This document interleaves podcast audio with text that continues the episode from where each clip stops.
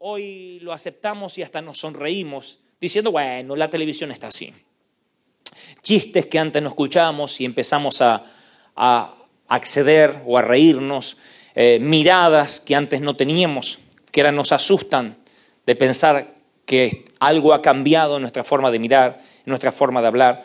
De pronto vamos perdiendo la santidad de modo tal que un día nos encontramos postrados ante un becerro de oro y no sabemos cómo llegamos hasta ahí. Yo siempre digo recurrentemente y repito que no caemos en pecado, uno va entrando en pecado, va entrando en, una, en un camino sinuoso que lo lleva a un lugar que uno nunca quiso estar. Y quiero dedicar este mensaje a aquellos que claudicaron, que bajaron los brazos. No estoy hablándole, a ver si me explico bien, no estoy diciendo este mensaje va para esos carnales que hoy están aquí o esos mundanos que están, no, no, no, estoy hablándole a ungidos de Dios. Estoy hablándole a gente espiritual, como lo son ustedes y como creo que lo soy. A esta gente ungida que por alguna razón tropieza en el camino. Porque a veces nosotros somos pragmáticos o dogmáticos, decimos, bueno, está el ungido y el carnaza común. No, estoy hablándole a ungidos que por alguna razón flaquean en el camino. Elías desafía a los Baales, a los profetas de Baal, y de pronto luego se mete en una cueva con ganas de morir. Los hombres y mujeres de Dios también se deprimen. También tienen momentos de, en que son, eh, que un día parece que estamos allá en la cima más alta y al otro día estamos ciclotímicamente por allá abajo y no entendemos cómo un hombre de Dios puede ser bipolar y cambiar así de carácter. Sí, sí, cambiamos.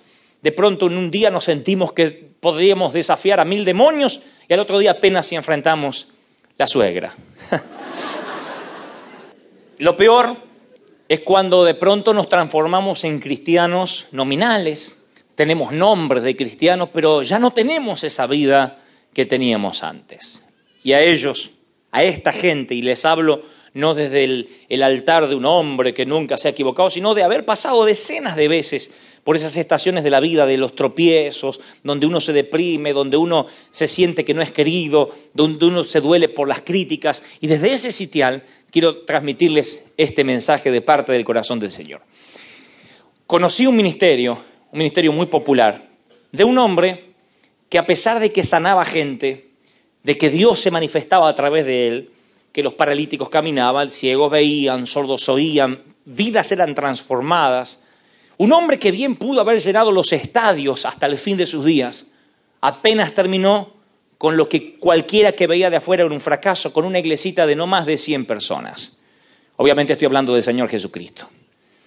Un hombre que predicaba a miles de personas, que se agolpaban, que, encima no solo se agolpaban para oírlo, sino que también los alimentaba, multiplicaba los peces, los panes, para que todos pudieran aún saciar su hambre, no solo el hambre este, espiritual, sino su hambre física.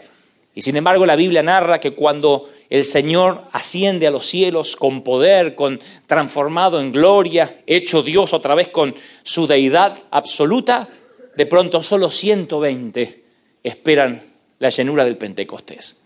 Fracaso total para cualquier organización promedio de la actualidad.